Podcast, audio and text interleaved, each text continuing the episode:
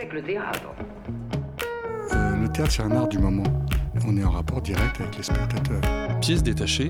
Il faut que le théâtre présente une autre forme, une autre manière de vivre. Tous les lundis, de 20h à 21h. Finalement, le théâtre n'existe que par le regard du spectateur qui le fabrique.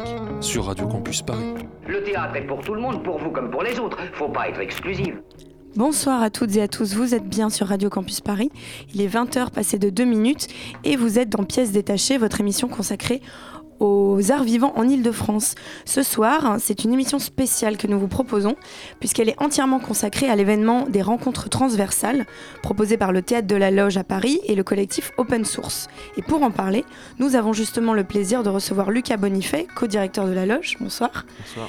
Et Morgane Laurie, metteur en scène et membre du collectif Open Source. Bonsoir Morgane. Bonsoir un événement euh, dont la deuxième session vient de s'achever et qui reprendra pour une troisième et dernière session à partir du mois de mai et ce jusqu'en juillet au théâtre de la Loge. En chronique, nous parlerons ce soir de trois spectacles qui ont été présentés justement à la loge dans le cadre de ces rencontres transversales. En premier, nous parlerons de, attention, le titre est très long, Projet 448 au comment swinger pour rendre à 448 Psychose la vie qui lui revient, Take 3 une création de Brune Blecher. C'était du 29 mars au 1er avril. Ensuite, nous évoquerons Schizophonie, partition impossible, une création de notre invité Morgane Laurie, qui était présentée du 29 mars au 1er avril également. Et enfin, Ce qui naissait, premier fragment, une création de Marianne Griffon et Camille Moutarde, que l'on pouvait voir du 19 au 22 avril. Pièces détachées, les arts vivants à la radio. Et pour commencer, je vais laisser la parole à Thomas pour son édito. Bonsoir Thomas. Bonsoir. Alors oui, il est question de rencontres. Les rencontres, on aime ça, hein, les rencontres, rencontrer des gens. Euh, c'est souvent synonyme de découverte, de nouveautés, de surprises, et puis parfois même un peu plus, ainsi grande affinité. La rencontre euh, se produit dans des cadres différents en soirée, au travail, dans une rame de métro ou sur Internet, et de fait revêt une nature à chaque fois différente. Personne n'échappe à la rencontre, aucun milieu, et encore moins le théâtre. Alors on rencontre qui au théâtre et on rencontre comment au théâtre? Ben, On rencontre du monde au théâtre et puis on rencontre les gens de nombreuses manières. Tout dépend aussi du point de vue suivant lequel on se positionne. Euh, moi j'ai choisi euh, de prendre le point de vue du comédien par exemple. Euh, alors ça serait un point de vue subjectif, euh, parce que ce que je vais dire n'est pas une vérité générale, hein, ça dépend des, cas, mais néanmoins c'est une sorte de schéma que je pense proposer là. Le comédien peut commencer par rencontrer un texte, une idée, qui donnera naissance à un spectacle. Il va ensuite rencontrer euh, dans le même temps d'autres comédiens et comédiennes qui vont devenir ses partenaires de jeu. Hors de ce cercle, une rencontre peut avoir lieu aussi avec un ou une metteur en scène. Puis viendra le temps des rencontres avec différents membres de commissions en vue d'obtenir des subventions pour la création, du spectacle. S'en suivront ensuite les démarches pour rencontrer les programmateurs responsables, comme leur titre l'indique, de la programmation de la salle pour laquelle ils travaillent. Et puis, enfin, peut-être la plus importante pour un comédien ou une comédienne, la rencontre avec le public. Or, dans cette rencontre, généralement, la parole n'est donnée qu'au comédien, à la comédienne. C'est lui, elle, qui arrive sur le plateau pour déclamer les mots qu'il a, qu'elle a à dire, et le public qui écoute. Avec l'événement des rencontres transversales, le rapport est en quelque sorte rééquilibré et le public trouve toute sa liberté pour pouvoir exprimer ce qu'il a envie de dire face à ce qu'il a vu et immédiatement après l'avoir vu. Une initiative qu'on salue ici à pièces détachées et que nous sommes heureux de présenter ce soir en compagnie donc de Lucas Bonifay et de Morgane Laurie. Bonsoir à nouveau. Rebonsoir. Rebonsoir. Alors est-ce que, rentrons tout de suite dans le vif du sujet, vous pouvez nous présenter euh, précisément ces rencontres transversales. En quoi est-ce qu'elles consistent? Oui, bah, je vais m'y atteler puisque à l'origine c'est un peu une proposition qu'on a faite à la loge.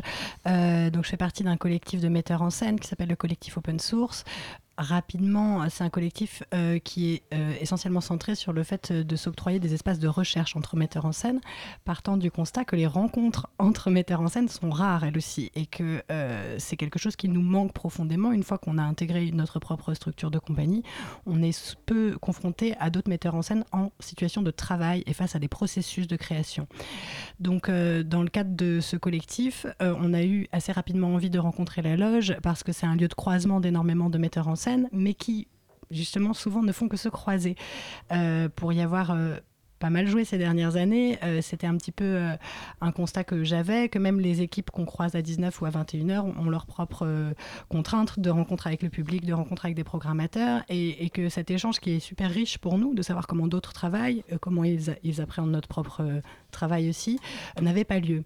Donc on a assez rapidement rencontré la loge pour voir avec eux qu'est-ce qu'on pouvait inventer avec le collectif, et on a fait une première étape de, proposition au sein du Summer of Loge l'été dernier, où on s'est proposé d'être un peu justement cette courroie de transmission des différentes équipes qui allaient participer au festival et de les amener à se rencontrer en amont du festival, pendant et après. Euh, un travail que la loge pouvait difficilement prendre en charge parce qu'ils ont beaucoup d'autres choses à faire. Et on s'est dit, bah, si nous, on veut améliorer euh, la qualité de l'échange au sein de notre métier, bah, faisons-le concrètement, proposons des choses et proposons ces espaces-là qui, pour l'instant, n'existent pas, en tout cas à notre échelle. Euh, l'expérience s'est avérée assez, assez riche et on s'est euh, proposé de réfléchir avec la loge sur un espace qui soit sur toute la saison, les rencontres transversales donc, qui garde cette idée de trois temps de, de rencontres, un temps en amont, un temps à chaud euh, juste après les spectacles et un temps euh, en aval à froid, et qui permettent la rencontre des trois euh, pôles qui permettent qu'un spectacle existe, donc les créateurs, les artistes, le lieu qui accueille et le public. Donc voilà un peu les idées assez basiques finalement sur lesquelles on a construit ce, dispositif. Et Lucas, qu'est-ce qui vous a séduit dans la démarche justement des membres du collectif Open Source? Bah, comme vient de le dire Morgan, ce qui est, enfin, ça, ça découlait de pas mal de discussions qu'on a eues euh, depuis euh, même de nombreuses années finalement, entre le rapport qu'on pouvait avoir, nous, euh, la loge, la salle, et qu'est-ce que ça veut dire concrètement de, d'accueillir des jeunes compagnies et de dire qu'on les, qu'on les, qu'on les suit ou qu'on les soutient ou qu'on travaille avec elles en tout cas sur autre chose que forcément juste des dates et que justement, on, enfin moi, je, fais très attention de les rencontrer avant, de, pendant évidemment, et après. Enfin, le squelette un peu de, de des rencontres existait déjà dans la façon dont nous on fonctionne. Le fait que euh, le collectif open source et Morgan et, tout le collectif que qu'on on se connaît depuis euh, pas mal d'années maintenant, propose un vrai dispositif qui se, avec une sorte de protocole comme ça, pouvait mettre, euh, enfin formaliser quelque chose qui pouvait exister, mais qui, permettait aussi de, voir concrètement ce que ça voulait dire de, mettre des mots sur, sur ce qui était un peu informel à la loge déjà. Enfin, c'est la démarche un peu globale qui est, qui est hyper intéressante euh, dans ce projet. Mhm. Et comment s'est passé le hum, processus de, sélection des compagnies qui euh, ont intégré justement le programme des rencontres transversales? Sur la base d'un volontariat. D'accord. Nous, ça nous semblait important justement que les compagnies qui euh, entrent dans ce dispositif en aient véritablement l'envie. Et finalement, on n'a pas nécessairement envie de parler avec d'autres metteurs en scène euh, de son travail ou de rencontrer le public autrement que par un spectacle. Enfin, ça, c'est un choix qui appartient à chaque, à chaque artiste. Donc, euh, en tout début de saison, on a fait un appel à, volontaires et il y a une quinzaine de compagnies sur, je ne sais pas, peut-être les 40 programmés, ou 50, 50 qui se sont dit volontaires ce qui prouve quand même qu'il y a un vrai désir euh, de la part des metteurs en scène euh, et des équipes artistiques de euh, diversifier ces espaces de rencontre parce que pour une première mouture, on a eu le sentiment d'avoir un, taux de retour assez important. Oui, c'est ce que je voulais vous demander. Vous, êtes satisfait de, ce chiffre-là pour, pour une première oui, euh, enfin, euh, je ne sais pas quel est le point de vue de la loge, mais nous, je crois qu'on est plus satisfait dans le fond euh, du qualitatif que du quantitatif, même si le, quantitatif est plutôt assez chouette quoi, pour démarrer. Mais c'est surtout qu'on sent à quel point ça change immédiatement le rapport entre metteurs en scène. C'est-à-dire que jusqu'à présent, il y a plein de gens, moi je ne les connaissais que de nom. Mhm. J'avais même pas nécessairement vu leur spectacle. Quand j'avais vu, euh, j'avais parfois une attitude qui était euh, finalement assez euh, simpliste, quoi. J'aime, j'aime pas, ça me parle, ça me parle pas. Alors que là, d'arriver à avoir un espace où on centre sur les processus, sur pourquoi tu as fait comme ça, voilà, à quel endroit ça m'a parlé, etc. C'est un enrichissement énorme de part et d'autre, et ça nous permet immédiatement d'entrer réellement dans un dialogue artistique qui qu'on est assez nombreux à avoir le sentiment qu'il nous manquait jusqu'à présent. Parce que à, à, vous entendre, on dirait que finalement l'exercice du, metteur en scène est assez solitaire parce que évidemment il y a le rapport avec les comédiens, mais le metteur en scène en lui-même, on a l'impression à vous entendre qu'il est plutôt solitaire, quoi, et que les metteurs en scène euh, sont des, des, un peu des îlots, voilà, qui ne se rejoignent pas entre eux. Et vous, vous essayez justement de contrer un petit peu ça. C'est le point de départ de la création de notre collectif, c'est sortir de l'isolement des metteurs en scène. Euh, et euh, c'est à notre avis, aussi un positionnement assez politique euh, et, esthétique, hein, parce qu'il y a une sorte de mythe euh, du metteur en scène euh, doué et talentueux, qui n'aurait pas besoin d'apprendre son métier, qui n'a pas besoin d'aide, qui n'a pas besoin d'aide, ou de rencontrer justement, d'être inspiré par d'autres, oui, qui, ne dit pas ses difficultés, qui saura les surmonter seul, etc. Nous, la, première chose qu'on a constatée en créant notre collectif avant même les rencontres transversales, c'est que ça nous faisait du bien de pouvoir dire à d'autres, en ce moment, je suis en galère, très concrètement, sur telle situation avec un comédien, sur telle situation administrative, etc. Et qu'on avait en fait besoin de ça. À un moment, on avait même la blague de se dire mais pourquoi on créerait pas une hotline de metteur en scène? SOS euh, metteur en scène en détresse. mais ce qui est important, c'est enfin parce que c'est le ouais euh, les metteurs en scène, mais dans tous les domaines, c'est-à-dire que ça, ça c'est pas spécifique à la, part artistique du, du travail d'un metteur. Enfin, je pense que c'est mhm. important parce que même à la loge, encore une fois, on essaie de dire que l'éventail de, de discussions, d'aide, d'intervention, je sais pas comment dire, euh, et n'est pas seulement sur l'artistique ou sur le, pro, la finalité d'un projet quoi. Donc enfin je pense que c'est important de, de de dire que ouais, enfin ces discussions là c'était euh, enfin moi j'ai entendu des discussions qui n'avaient rien à voir avec euh, le spectacle forcément et c'était aussi intéressant voire plus de d'entendre telle ou telle personne de parler de ouais effectivement j'ai un problème je sais pas comment faire ça administrativement ou enfin c'est des trucs très concrets quoi. Je, je pense que pour ça c'était vachement c'est vachement important Chip upon my shoulder, blown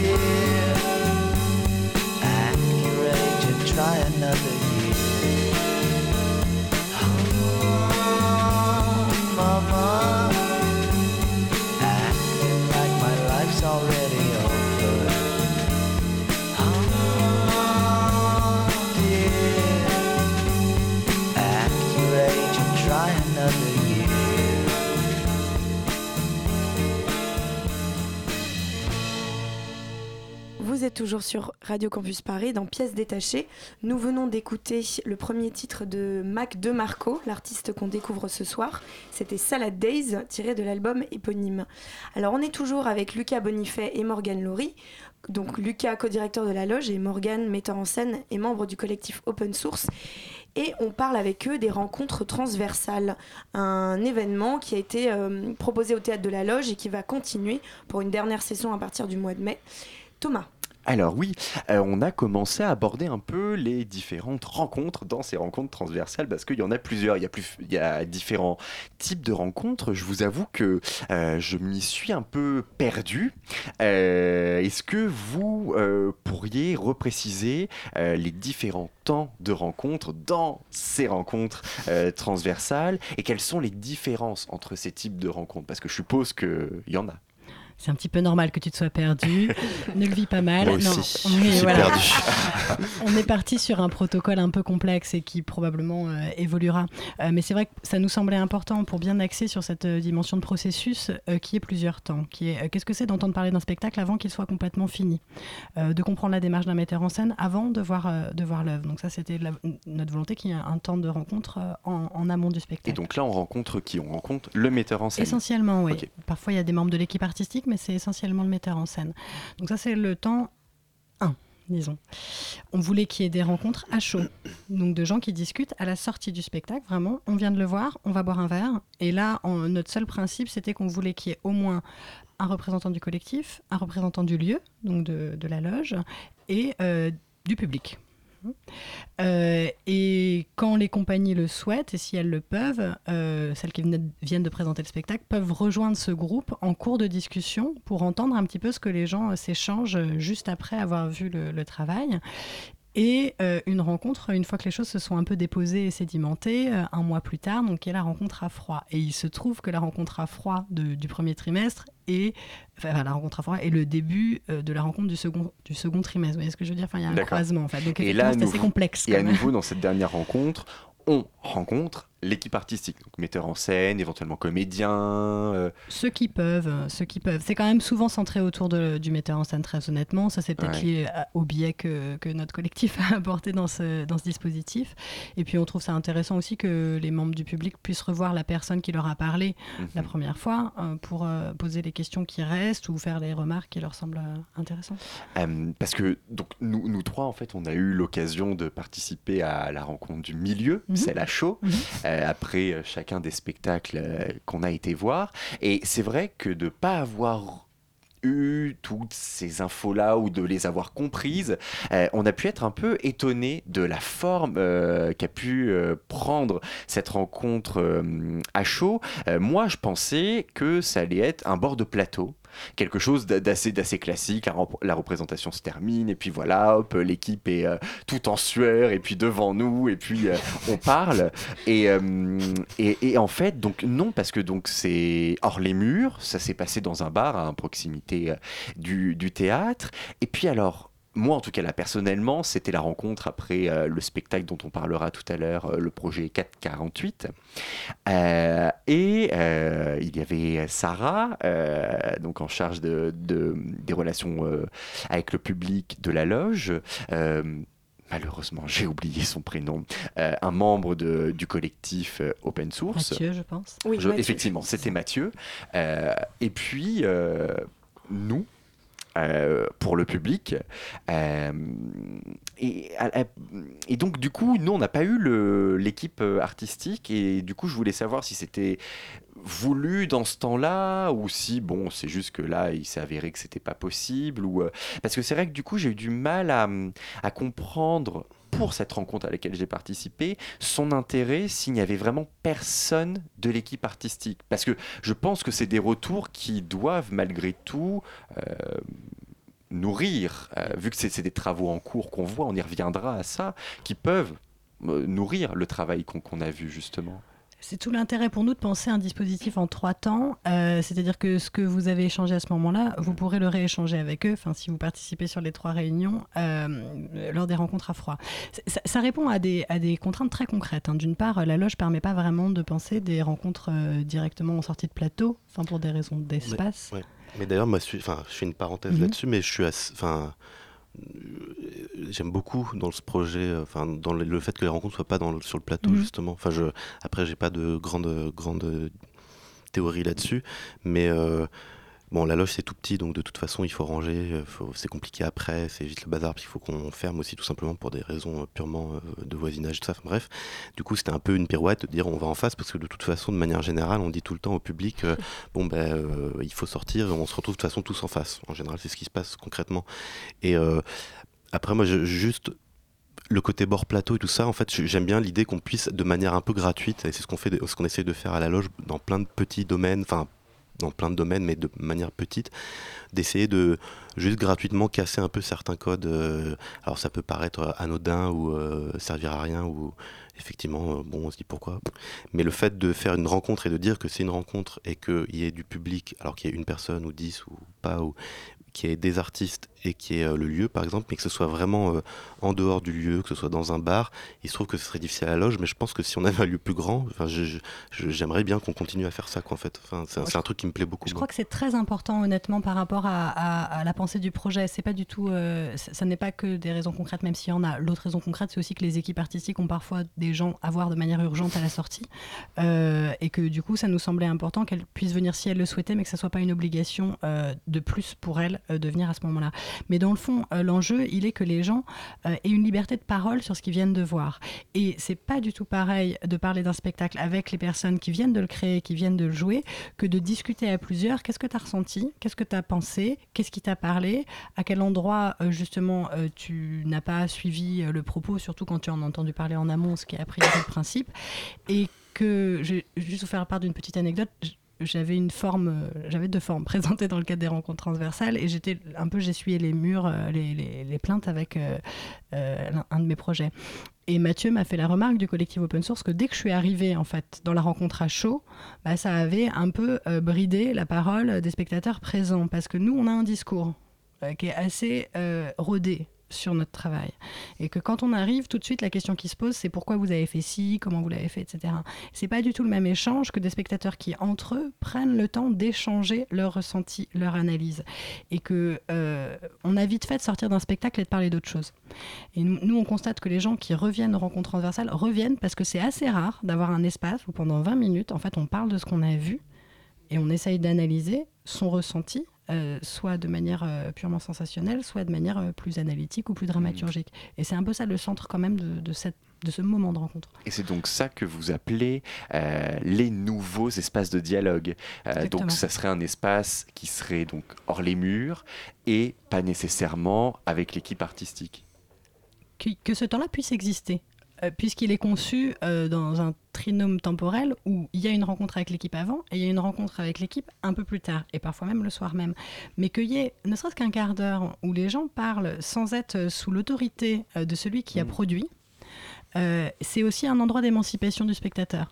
Euh, moi, il y a une lecture qui m'a beaucoup marqué cette année. euh, c'est un, chercheur qui s'appelle Olivier Neveu et qui reprend beaucoup les thèses de Rancière euh, pour parler du spectateur émancipé et postuler l'é- l'égalité des intelligences. Ce que le spectateur a ressenti, ce qu'il a compris, pas compris, ce qu'il a intéressé ou pas intéressé, a sa pleine valeur. Et c'est pour ça qu'on fait du théâtre. Donc, à un moment donné, il faut aussi se donner les moyens juste de l'entendre.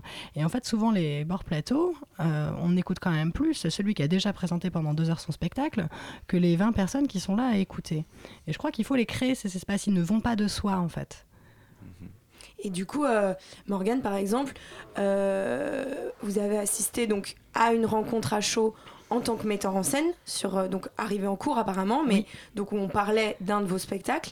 Et vous avez aussi assisté à des rencontres en tant que membre du collectif Open Source sur d'autres spectacles. Tout à fait. Donc vous, vous voyez vraiment la différence du dialogue euh, entre les du dialogue des spectateurs euh, quand le, le créateur est enfin le créateur ça fait un peu bizarre de dire ça quand le metteur en scène est là ou quand il n'est pas là. C'est très net. Il y a un rapport euh, d'autorité de la parole de celui qui a, qui a produit ou qui a créé qui fait qu'on est Les plus. gens sont très bien élevés quand même. Oui, c'est ça. générale. Non, mais c'est vrai. C'est ça. Même à une échelle, euh, enfin pardon, mais Mhm. à la loge, c'est quand même des. On est en tout début, tout le monde, que ce soit le lieu, les metteurs en scène, et malgré tout, il y a le, le code existe et, et prend le dessus quoi. On en est même arrivé à se dire qu'il fallait indiquer aux équipes si elles voulaient venir, au bout de combien de temps il fallait qu'elles arrivent? Parce que si elles arrivent trop tôt, le dialogue Ça ne se crée euh, pas. ouais. Donc c'est euh, oui, ça change tout. Et c'est hyper et c'est même pour le metteur en scène plus intéressant d'arriver une fois qu'il y a déjà eu une bribe de débat, même d'antagonisme au sein de, des, des spectateurs, pour, pour que lui voit un petit peu. Euh, qu'il sache pas en fait. Ouais. Comme dans les émissions télé, tu sais. Eh ben, il est là, alors que t'as dit des saloperies. Oui, voilà, c'est ça. Non, non, oui, je crois que c'est vraiment important de préserver ce, ce- ce temps-là, euh, parce que sinon, nous, on a tendance à formater en fait euh, la pensée sur le spectacle en tant que metteur en scène.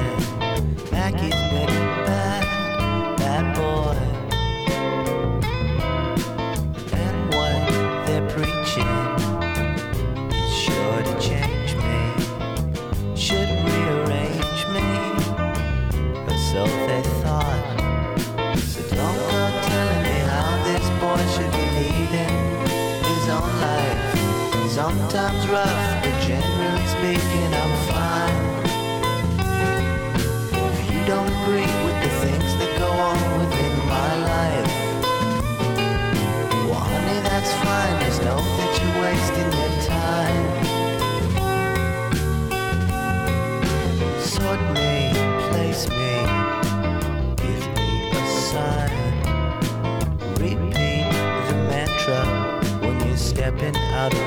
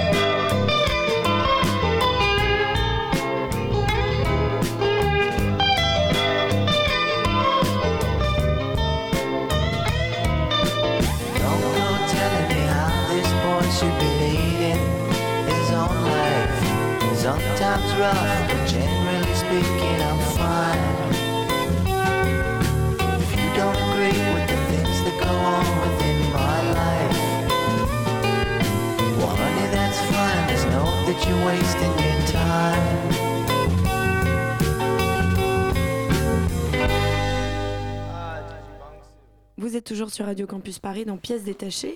On est toujours en train d'écouter Mac de Marco. C'était le deuxième titre de l'album Salad Days. C'était Goodbye Weekend. Et nous sommes toujours en compagnie de Lucas Bonifay et Morgane Laurie pour parler de ces rencontres transversales, un événement proposé par le Théâtre de la Loge et le collectif Open Source.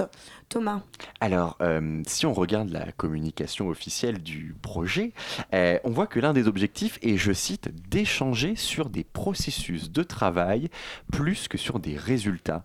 Euh, Qu'est-ce que ça représente pour vous précisément, ce processus de travail? Est-ce que, dans une certaine mesure, vous le considérez, ce processus de travail, comme peut-être plus important que le résultat lui-même? Euh, à titre personnel, oui. Donc, un processus plus important que le résultat Oui. À titre personnel, je pense ça. Lucas, tu euh, veux dire quelque chose? Non mais oui, j'en ai un peu parlé tout à l'heure, donc oui, pour répondre court.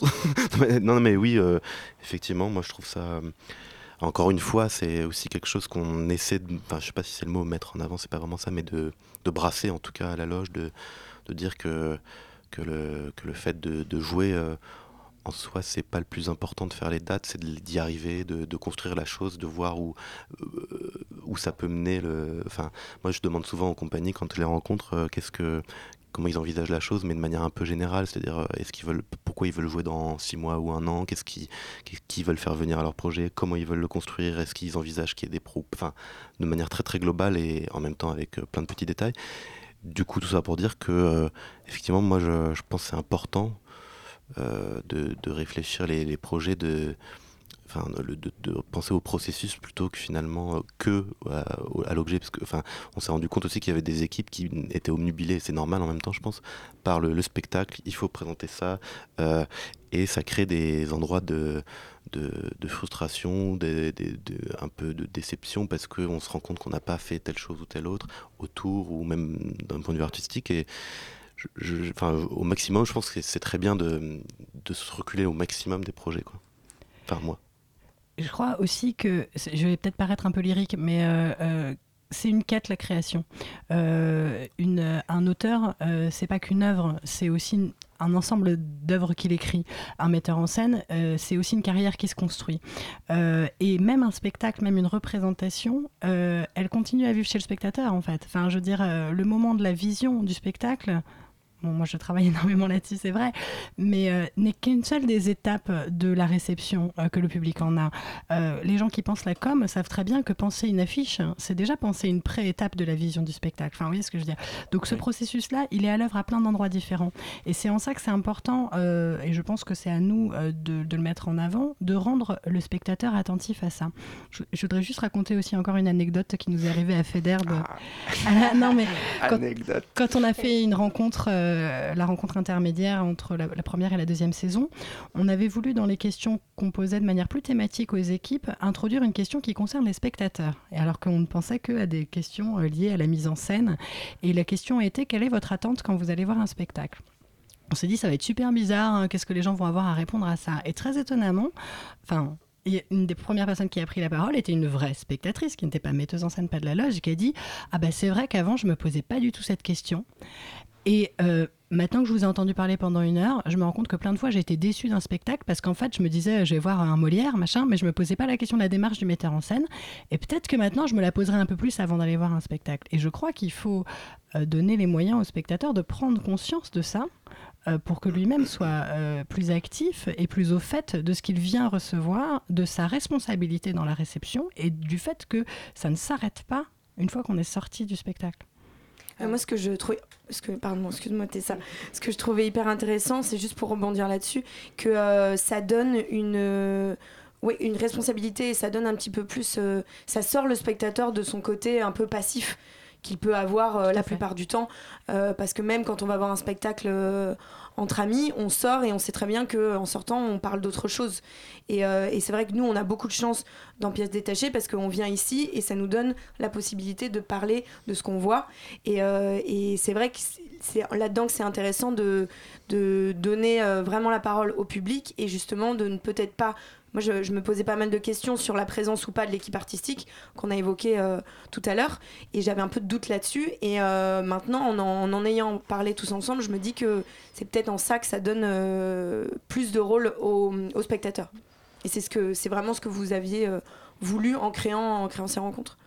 Alors Tessa. Ah oui, bah, du coup à moi. Euh, du coup, oui, Morgane, moi j'avais une question à te poser par rapport en fait à donc à Schizophonie, euh, qui s'appelle donc Schizophonie partition impossible. Donc j'ai cru comprendre qu'en fait tu écrivais de manière partitionnée, et du coup j'aimerais juste savoir euh, comment t'en étais arrivé, arrivé à cette écriture et comment ça fonctionnait.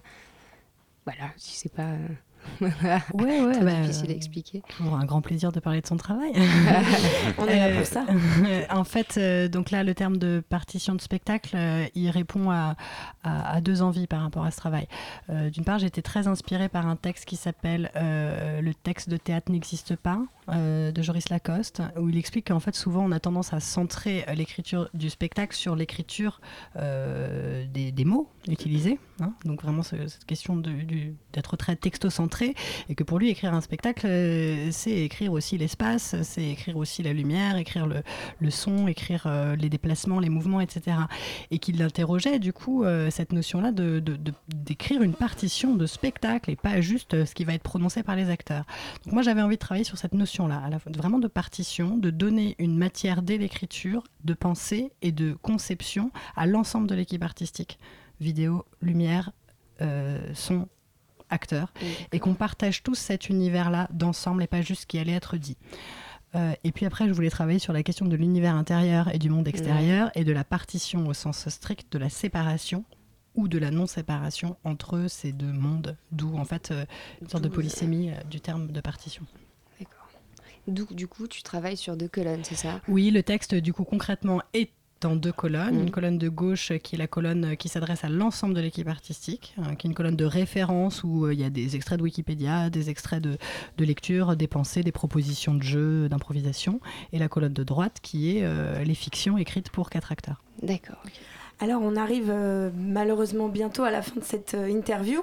Et du coup je voulais savoir pour un petit peu conclure et parler de l'avenir des rencontres, euh, vous êtes plutôt, est-ce que vous êtes satisfait de, de cette première mouture? Est-ce que ça va continuer? Si oui, est-ce que ça va changer? Est-ce que ça va rester pareil? Quelles sont vos, envies pour la suite?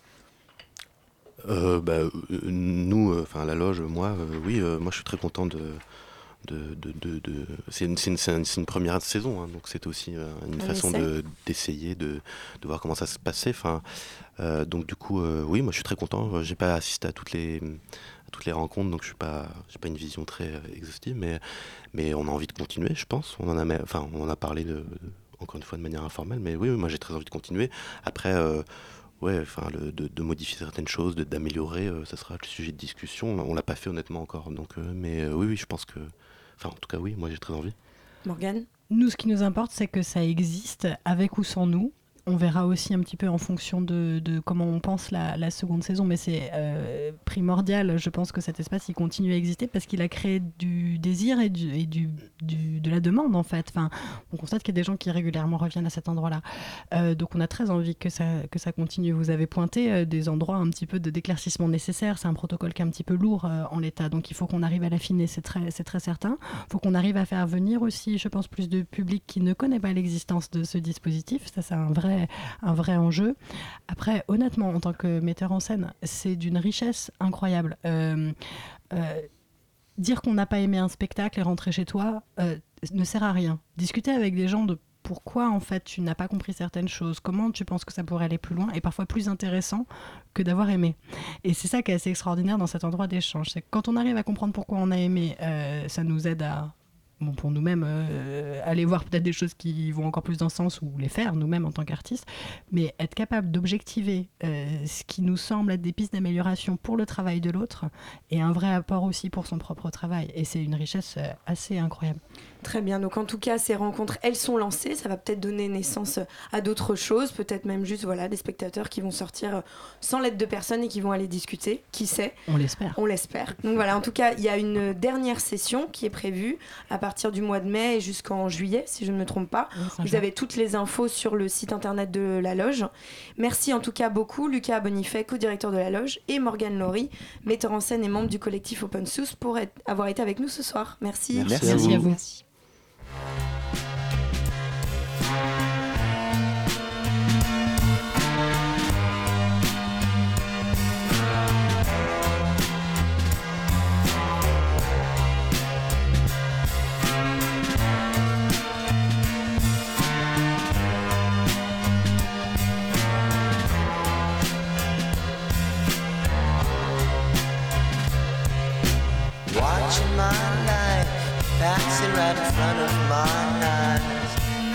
Story, or is it boring? Can't claim to care, never been reluctant to share. Thousand odd pieces of me, don't you know nothing comes free?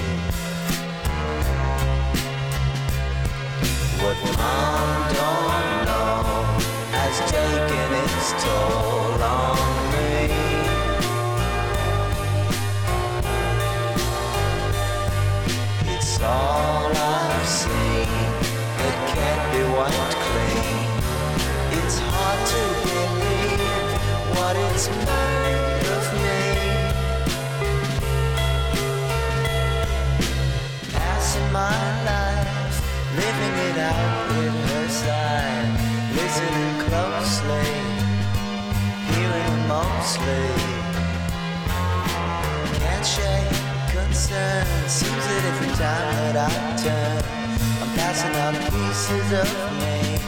Don't you know nothing comes free?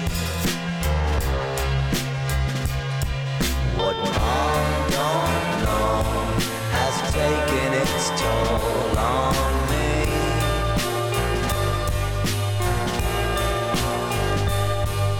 It's all I've that can't be wiped clean.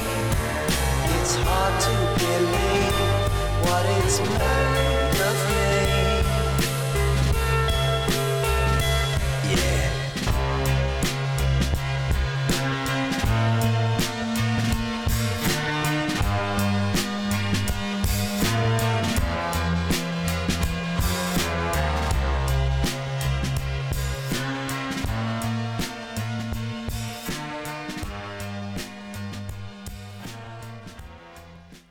Toujours sur Radio Campus Paris dans Pièces détachées et on écoutait le dernier single de Mac DeMarco, Passing Out Pieces, dernier morceau de l'album Salad Days qu'on découvre ce soir.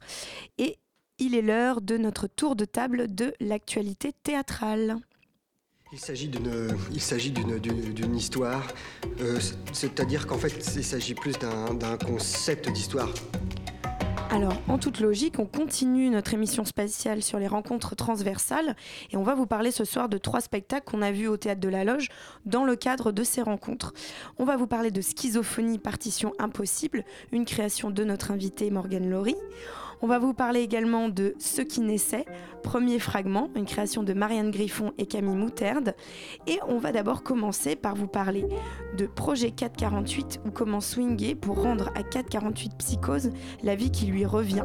Alors déjà le temps de dire le titre, j'ai perdu du temps sur ma chronique, il va falloir que je coupe des choses. Alors non, clairement, euh, quand on préparait cette émission, moi j'ai choisi d'aller voir ce spectacle-là parmi ceux qu'on pouvait voir pour le texte. Très clairement, euh, c'est un texte que j'adore, ce monologue assez euh, effrayant de Sarah Kane, un monstre de texte presque inattaquable tant il est devenu mythique. Alors quand une toute jeune metteur en scène s'y attelle, on a envie de voir, on a envie de voir où cette soif de grandeur peut l'y amener. Et dès le départ, il y a un parti pris assez radical qu'elle a pris, qui a été celui de répartir cette partition écrite pour euh, une seule, un seul acteur, une seule actrice, elle l'a répartie à trois interprètes, un jeune homme et deux jeunes filles. Et c'est un choix très intéressant et plutôt réussi, parce que cette polyphonie permet du coup une, une multiplicité de points de vue qui évite euh, l'écueil d'une certaine euh, uniformité du récit qu'on pourrait avoir. Du coup, le mal de vivre, la souffrance et le cri raconté par le texte ne sont plus donc ne sortent plus donc d'une seule bouche, mais de trois. Et ce choix nous donne du coup à, voir et à témoigner trois types de souffrances différentes, trois versions et autant de subtilités que ça peut impliquer. L'autre parti pris de la metteur en scène était de refuser en quelque sorte de sombrer dans la noirceur exagérée. Dans, la douleur et l'horreur sont déjà dans le texte, ça c'est clair, et même plus que bien illustré par les mots de Sarah Kane. Et la metteur en scène Brune Blecher a donc décidé de s'emparer de ces mots-là avec, je cite, de l'énergie, du cœur et du swing. Pour parler du mal de vivre avec la fureur de vivre. Et ce qui pourrait passer pour une contradiction est en fait une idée intéressante parce que justement en tant que contradiction, elle permet la création de tensions dramaturgiques au plateau auxquelles on pourrait ne pas s'attendre en allant voir euh, cette pièce de Sarah Kane. Donc sur le papier, l'idée est très, intéressante. En pratique, malheureusement, la mise en œuvre m'a cependant paru euh, manquer un petit peu à certains endroits, pécher. Par exemple, les comédiens portent des costumes très festifs, robes euh, et hauts à paillettes pour les filles, chemises blanc- blanches et nœuds papes bariolés pour le jeune homme. Alors, est-ce pour montrer l'envie de contraster avec la, mo- la morosité, du récit? D'accord, mais est-ce que ça va un petit peu plus loin que ça Et paradoxalement, cette idée de vouloir prendre à contre-pied le côté effrayant, voire morbide du texte de Sarah Kane, eh, elle en vient tout simplement à peut-être desservir le texte à certains endroits et à, vouloir trop jouer avec la légèreté. Moi, j'ai j'ai eu l'impression parfois que le texte glissait un petit peu sur les comédiens et que ça ne, qu'ils n'avaient pas de prise et qu'ils ne réalisaient peut-être pas la portée des mots qu'ils prononçaient. On peut vouloir tordre et réinventer un texte, ça c'est sûr, mais on ne peut pas renier la puissance des mots, et ici des mots de Sarah Kane. Alors j'admire l'initiative et le courage de cette compagnie, de cette metteur en scène. Et vu la qualité de certaines de leurs propositions, il est certain qu'avec encore un petit peu plus de temps, peut-être de maturation, ce spectacle pourrait euh, grandir et éclore vraiment et profiter de la puissance euh, du texte choisi.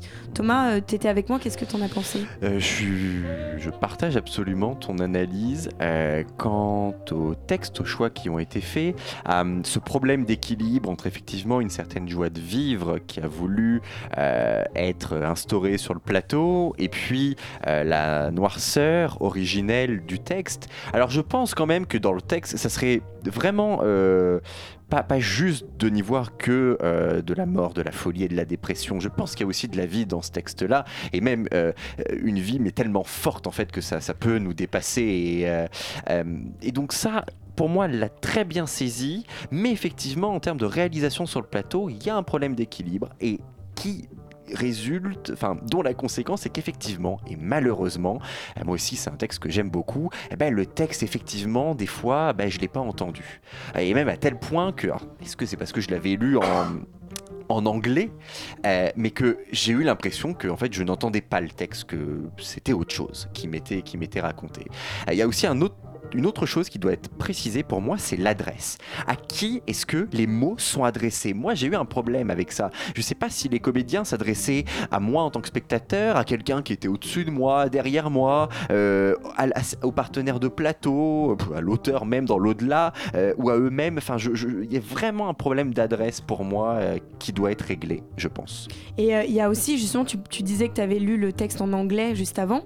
Et alors, c'est chose qu'on a Ah, oublié oui. de dire, c'est qu'il y a eu un choix aussi à certains moments de garder euh, certaines parties du texte en anglais.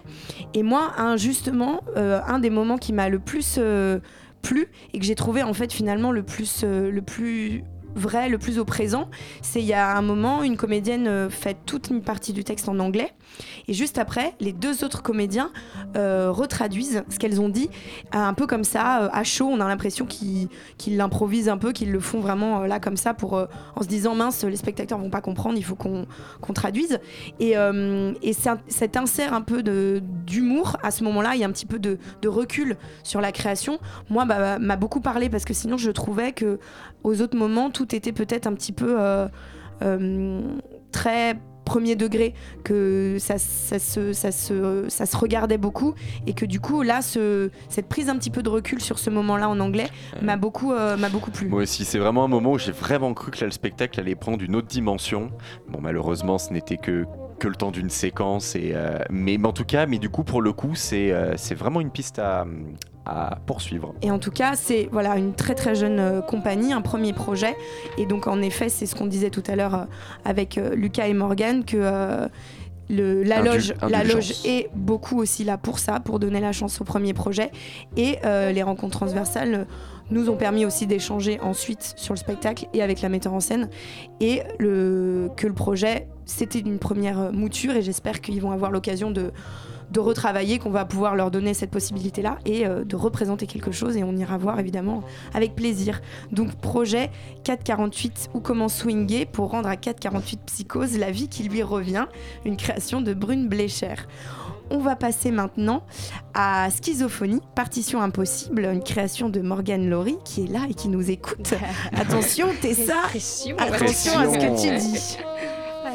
Oui, alors ce qui est intriguant avec schizophrénie, c'est qu'on va voir cette pièce en sachant pas vraiment la signification de ce mot. Enfin, moi, en tout cas, personnellement, je la connaissais pas du tout. Et pourtant, étonnamment, on se laisse guider, on fait confiance comme si ce mot était une vraie mise en abîme de l'expérience qu'on allait vivre. Parce que oui, schizophrénie semble être avant tout une expérience, donc une expérience visuelle, mais également philosophique et psychique.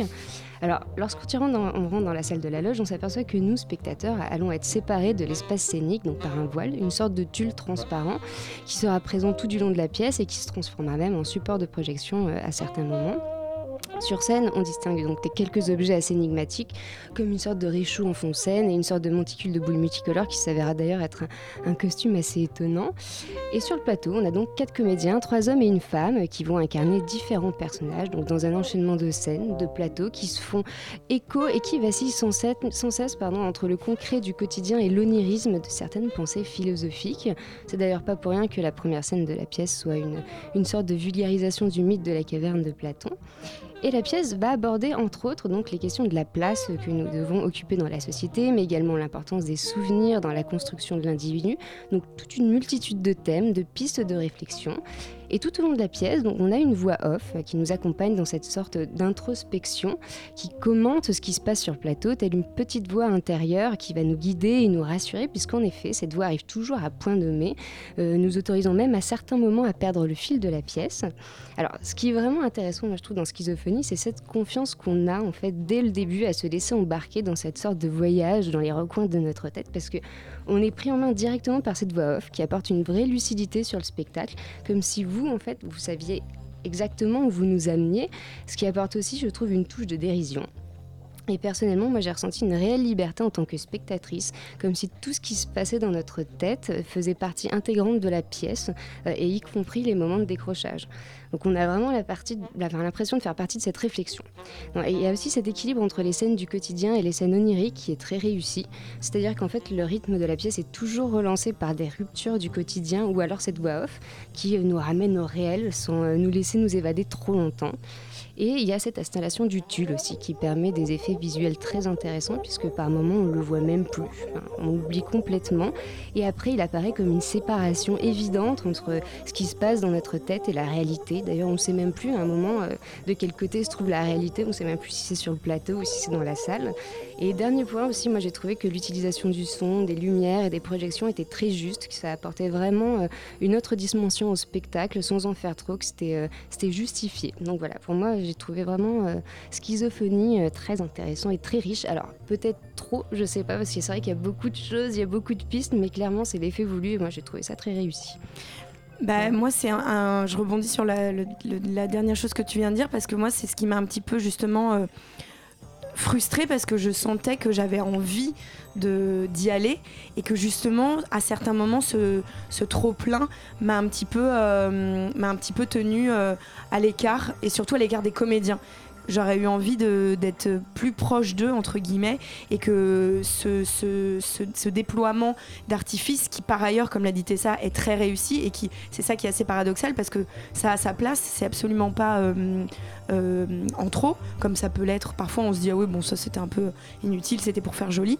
Là, pas du tout. Mais c'est vrai que moi, à certains moments, je me suis dit, c'est c'est voilà, c'est très personnel. J'aurais eu envie de plus de proximité avec le, avec les comédiens, mais c'était, c'était en effet peut-être pas le le projet euh, principal. Et euh, mais et autre chose aussi moi ce qui m'a ce qui m'a beaucoup plu c'est cette voix off euh, et c'est marrant parce que je trouve que ça fait pas mal écho avec tout ce qu'on s'est dit en début d'émission sur la création sur la réflexion sur la création. Et, euh, du coup d'avoir euh, cette, cette voix là en off un peu comme une mise en abîme un rappel de mise en abîme constante de la création j'ai trouvé ça très très intéressant. Donc c'était Schizophonie, Partition impossible, une création de Morgan Laurie qui était présentée du 29 mars au 1er avril. Et on termine avec le dernier spectacle qui était présenté dans le cadre des rencontres transversales et que nous avons vu, Ce qui naissait, premier fragment, une création de Marianne Griffon et Camille Moutarde. Et c'est Thomas qui nous en parle. Alors, Ce qui naissait, c'est un spectacle qui est divisé en plusieurs tableaux successifs qui nous racontent tous à peu près la même chose. C'est notre histoire à nous. Et plus en fait même puisqu'il est question de notre devenir. Et pour cela, pour aborder la question du devenir, il faut revenir aux origines. Et c'est pas dans une chambre à coucher entre un homme et une femme que les choses commencent, mais dans un laboratoire. En tout cas, dans ce qui semble être un laboratoire. Et j'irai même plus loin, dans des éprouvettes. Et oui, on est face à, si je dis pas de bêtises, quatre gamètes, deux gamètes masculines et deux gamètes féminines qui discutent de leur devenir qui va être choisi, quel gamète, de ce qui est attendu, parce que, ah oui, attention, hein, aux gamètes qui présentent euh, déjà à ce stade de l'évolution des défaillances, on n'en veut pas, on ne veut pas d'enfants défaillants. On est donc dans un monde où l'on peut choisir l'enfant qu'on souhaite. Et puis, à partir du tableau suivant, et pour les suivants euh, jusqu'à la fin, eh ben, on se trouve confronté à un adolescent qui présente un handicap au niveau des jambes, qui sont liées l'une à l'autre, d'ailleurs c'est assez bien rendu. Euh, et eh bien, il semblerait que les choix réalisés par le laboratoire précédemment aient finalement produit ce qu'on ne voulait pas. Mais la science va une nouvelle fois tenter d'intervenir par l'intermédiaire d'un médecin qui semble pouvoir être en mesure de remédier à ce problème. Un problème finalement dont le jeune adolescent, adolescent finit par s'accommoder, et même plus que ça, puisqu'il va lui permettre, tel un accomplissement personnel, de se transformer en sirène? Ce, ce dont il semble se réjouir, hein, comme en témoignent les longs cris, les hurlements, les miaulements, enfin bon bref, l'hystérie dans laquelle cela le met à la fin. Alors justement, il est bien précisé dans le titre qu'il s'agit là d'un premier fragment, et donc d'un travail en cours, ce dont on parle finalement euh, depuis maintenant euh, presque une heure. Et donc à ce titre, il y a des propositions et des pistes explorées que j'ai trouvées vraiment intéressantes et puis d'autres un peu moins. Je vais commencer par ce que j'ai le plus apprécié. Euh, D'abord, c'est la scénographie. Euh, les bancs sont positionnés tout autour de la scène qui offre donc ben, une disposition circulaire. Et au centre de ce cercle, eh bien, on a ce qui paraît être une monticule de vêtements, blancs pour la plupart, mais pas n'importe quel vêtement, c'est essentiellement des robes, même des robes de mariée. Et puis il y a une forme particulière euh, qui se dégage de ce tas et qui ressemble à un rocher sur lequel évolue le personnage principal du jeune adolescent. Il y a aussi un travail intéressant avec les lumières et notamment les néons au tout début pour la scène des gamètes. Visuellement, c'est très crédible, euh, surtout avec la combinaison blanche euh, qu'ils ont tous revêtue et qui leur permet une très grande fluidité des mouvements.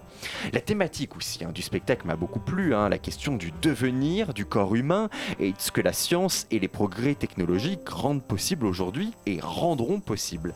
Mais je pense qu'il faut aller plus loin là-dedans euh, et à commencer peut-être pour aller plus loin par se passer de certains moments qui ont pour moi desservi la proposition comme par exemple la déclamation d'un passage de la théogonie d'Hésiode où là vraiment j'ai absolument lâché. Euh, la scène aussi qui m'a semblé être un congrès scientifique. Et puis, eh ben, comme je l'évoquais au tout début, la scène de transformation en sirène. Euh, un moment que j'ai eu du mal à comprendre. En fait, c'est l'hystérie euh, que, que, que j'ai eu du mal à comprendre qui m'a même euh, mis mal à l'aise. Bon, voilà, donc c'est voilà, des, des pistes sur lesquelles il faudrait réfléchir. Je sais pas ce que tu en as pensé, Tess, rapidement. Bah écoute Thomas, je suis assez d'accord avec toi en fait. Je trouve qu'il y a vraiment de très bonnes idées, euh, même au niveau de la scénographie, euh, le texte aussi. J'étais assez surprise, qui était quand même assez bien écrit. Mais effectivement, il y a des moments où je trouve qu'il manque de cohérence. euh, on ne sait pas trop le pourquoi du comment. et voilà, moi aussi, j'ai été surprise par certains moments qui m'ont un peu aussi mal à l'aise par moments. Mais euh, effectivement, c'est une première partie de travail, comme on l'a dit tout à l'heure. Et euh, je trouve qu'il y a quand même, pour une première partie de travail, déjà de bonnes idées. Donc euh, bah, j'attends de voir la deuxième partie aussi. Voilà. Chose, c'est- c'est c'est très bien de, mettre mal à l'aise, mais, euh, mais c'est vrai que quand, quand on a une- un but derrière, c'est c'est mieux. Bah. Très bien. Donc c'était Ce qui naissait, premier fragment, une création de Marianne Griffon et Camille Moutarde. Nous arrivons à la fin de notre émission. Je rappelle donc que nous avons reçu Lucas Bonifay, co-directeur de la loge, et Morgane Laurie, metteur en scène et collectif du membre Open Source, pour parler des rencontres transversales, un événement proposé par donc le collectif Open Source et le théâtre de la loge, et dont la rencontre intermédiaire de donc la fin de la deuxième session et début de la troisième se déroule dans deux semaines, le lundi 9 mai à 19h, à la Maison des Initiatives étudiantes. Et donc, ça sera la dernière étape où seront évoqués les trois spectacles dont nous venons de vous parler et où vous découvrirez les deux prochains spectacles de la dernière session. Je vous rappelle que ce soir, nous avons parlé de Projet 448. Je ne vais pas le dire en entier parce que c'est trop long. Une création de Brune Blecher, de Schizophonie Partition, Impossible, une création de Morgane Laurie, et Ce qui naissait, premier fragment, une création de Marianne Griffon et Camille Moutarde. J'aperçois les camarades de Yumi qui sont là. Bonsoir. Salut Comment ça va? Ça va, on- il fait un peu froid et du coup ce soir on va voyager dans Yumi, on va aller en, en Amérique latine, en Afrique. On ira aussi au Danemark parce qu'on aime bien aussi la fraîcheur Ah. Oui, finalement. quand même. Bon, mais en tout cas, un peu de, Stéphanie, quoi. un peu de chaleur ce soir, ça Un va peu, nous un réchauffer. peu, ouais, quand même, pas Très bien. Ben, restez euh, sur Radio Campus Paris sur le 93.9. Cette émission a été préparée par Margot Cavalier avec la complicité de Thomas Silla. Pas du tout, cette émission Mais a été oui, présentée par Thomas Silla. c'est moi qui l'ai Pas du tout. Excuse-moi Thomas. Avec la complicité de Tessa Robinson. Et elle a été réalisée par, pour la première fois par Théo Albari qui rejoint notre équipe. Merci à tous. Restez sur pièces détachées sur Radio Campus Paris.